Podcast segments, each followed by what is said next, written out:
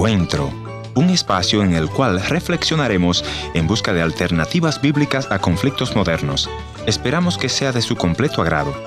Y ya con ustedes, su anfitrión, el pastor y consejero familiar, Ernesto Pinto. Te aseguro que una vez que pases a la eternidad, vas a escuchar estas palabras. Tuve hambre y me diste de comer.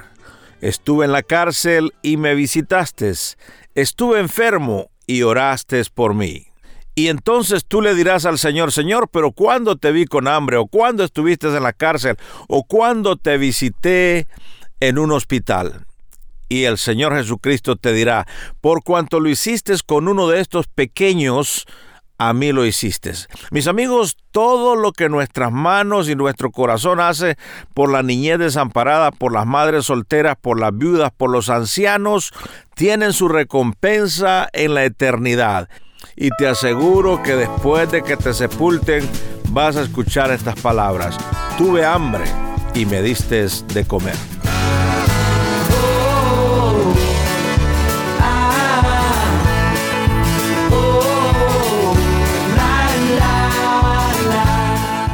Historias que cambian el corazón. Bienvenido al encuentro de hoy. Yo soy tu amigo Ernesto Pinto. Muy agradecido con todos aquellos que nos escriben y nos reportan esta audición en diferentes países. Un abrazo para todos nuestros buenos amigos en la hermosa, eterna primavera de Guatemala. Hemos tenido muchos reportes esta semana de Guatemala. Gracias, muchas gracias por reportarnos este programa Encuentro.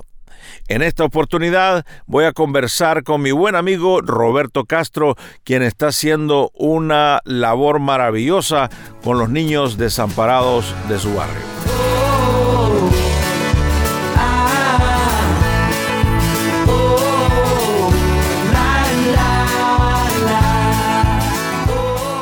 Muy bien, bienvenido nuestro buen amigo Roberto. Roberto, contanos un poco cómo está todo, cómo está la situación ahí en esa ciudad de La Lima donde tú has eh, desarrollado tu ministerio. Bueno, muy buenas tardes, eh, Pastor Ernesto Pinto. Siempre es una, una bendición poder estar con ustedes en este en vivo.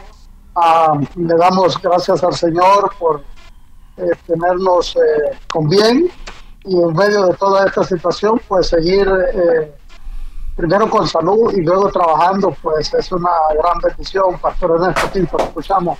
El tema de, de alimentar a los niños en la comunidad, te voy a pedir que nos comentes ¿Cómo se ha sostenido el comedor infantil? Tenemos un grupo de unos 120 niños que estamos dando de comer de lunes a viernes mientras ellos van a la escuela.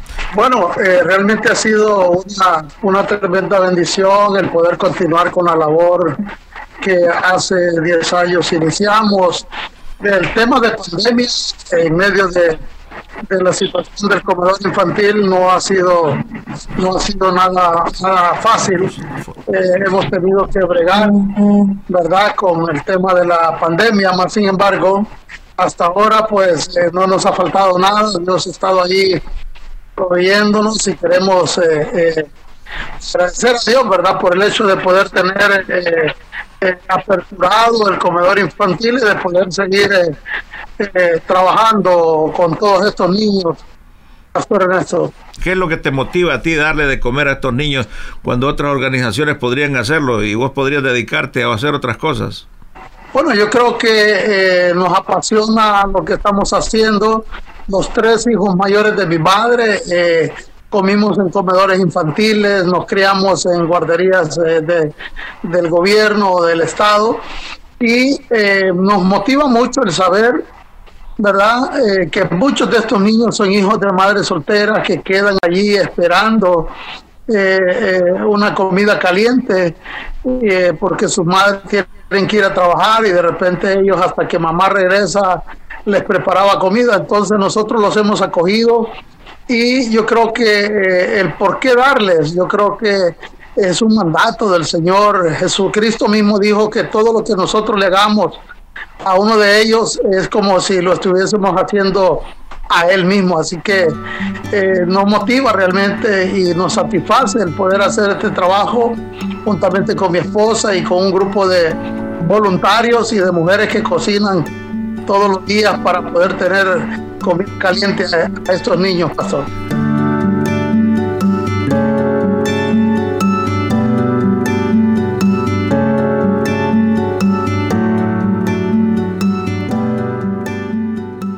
Eh, Roberto, eh, en esa comunidad donde vos estás, eh, hay situaciones realmente lamentables, tristes, y realmente admiro el trabajo que haces porque mucha gente no quiere llegar a esas comunidades donde no puede sacar nada. Estaba recordando mientras hablábamos de una chica que fue violada y finalmente la mataron ahí en esa comunidad donde está sirviendo.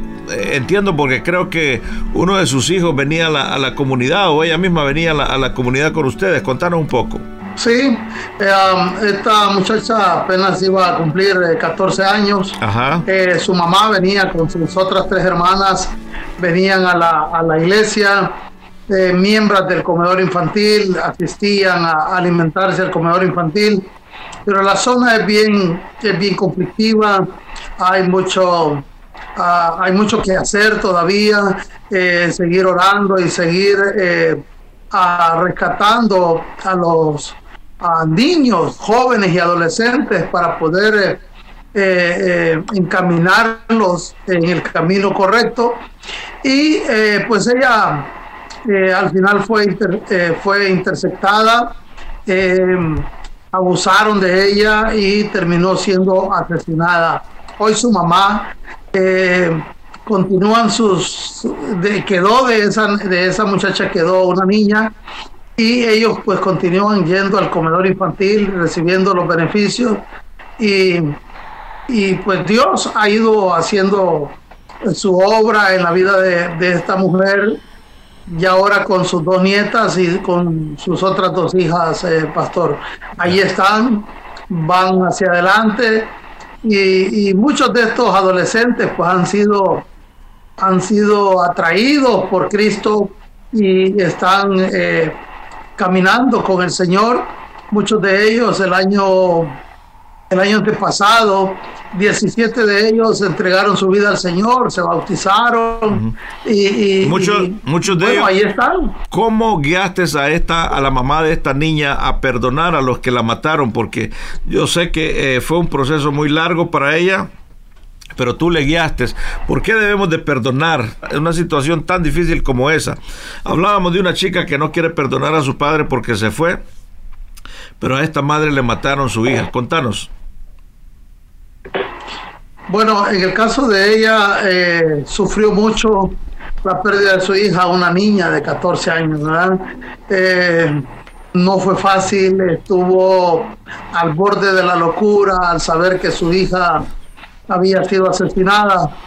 Y con, el paso de los días, de las semanas, eh, creo que los mes y medio ella regresó a la iglesia, eh, comenzamos a guiarla a que pudiera perdonar a, los asesinos de su hija. Y una, algo que sí le dijimos es que la sanidad, y yo siempre lo repito, la sanidad interior nuestra es por el bien nuestro ¿verdad? Porque muchas veces los que nos han hecho daño, los que nos han ofendido, van por ahí y, ni siquiera se imaginan el dolor que han causado. Pero uno que lo lleva adentro debe de tomar la decisión, porque el perdonar es una decisión. Y eh, Karen tomó la decisión de perdonar a los asesinos de su hija. Hoy eh, sonríe, hoy ve eh, la vida eh, de forma distinta, a pesar de no tener a su hija, pero sabe que tiene sus dos nietas y tiene sus otras dos hijas, que debe de continuar guiándolas, dirigiéndolas. Y ha habido una sanidad interior en ella por aquella decisión, repito, aquella decisión de perdonar a quienes mataron a su hija. Entonces puedo enfáticamente decir esta tarde que el perdón es una decisión que uno toma. Tenemos que perdonar como José lo hizo a sus hermanos, eh, aún sabiendo todo lo que lo habían hecho pasar. José eh, perdonó, lloró, abrazó a sus hermanos, los ayudó. Y yo creo que el perdón eh, es esa puerta que nos abre espacios mejores en la vida, pastor. Vengo ante ti para adorarte, Dios, buscando de tu paz. Tu luz y santidad, aquí está mi vida, oh Dios, escucha mi clamor.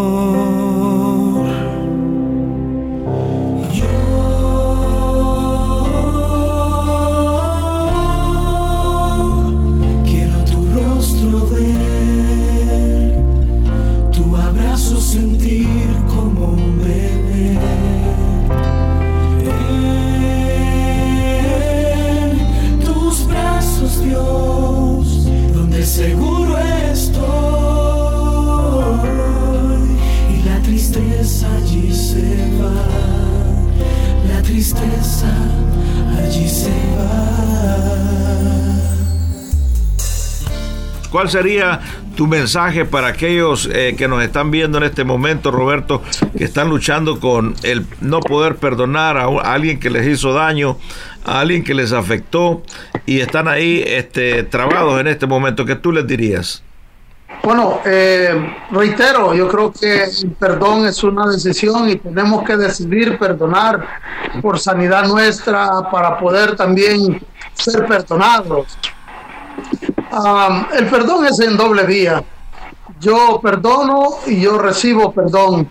Cuando yo perdono, no solamente estoy liberando a aquella persona a la que yo tenía preso dentro de mi corazón, en mis pensamientos, en el odio, en el rencor, sino que también recibo ese perdón. Así que eh, yo les diría, eh, no solamente tenemos que perdonar, sino que decidir perdonar para poder también nosotros recibir perdón. Reitero, el perdón es en doble vía.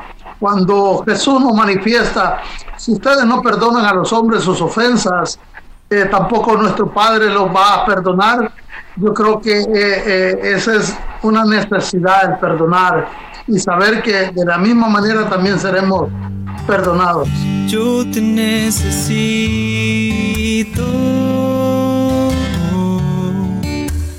más que a mi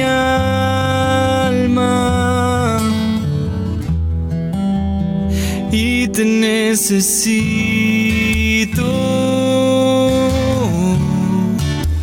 Más que a mi ser moriré si no estás. Sufriré si te vas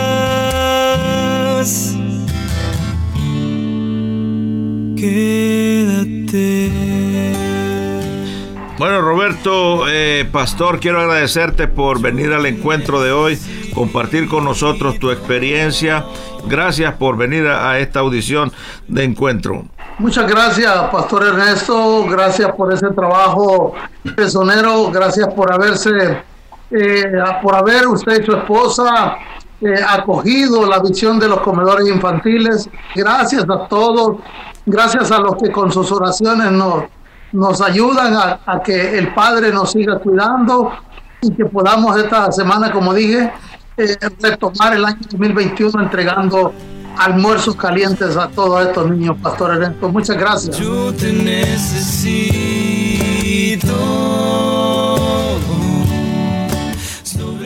Gracias por haber estado en la sintonía de este tu programa Encuentro y te voy a agradecer que me visites en el www.encuentro.ca o también puedes dejarme una nota de voz en el WhatsApp 1-204-202-1525. Gracias por sintonizarnos a través de esta radioemisora. Yo soy tu amigo Ernesto Pinto y al despedirme quiero recordarte que Dios te ama y yo también.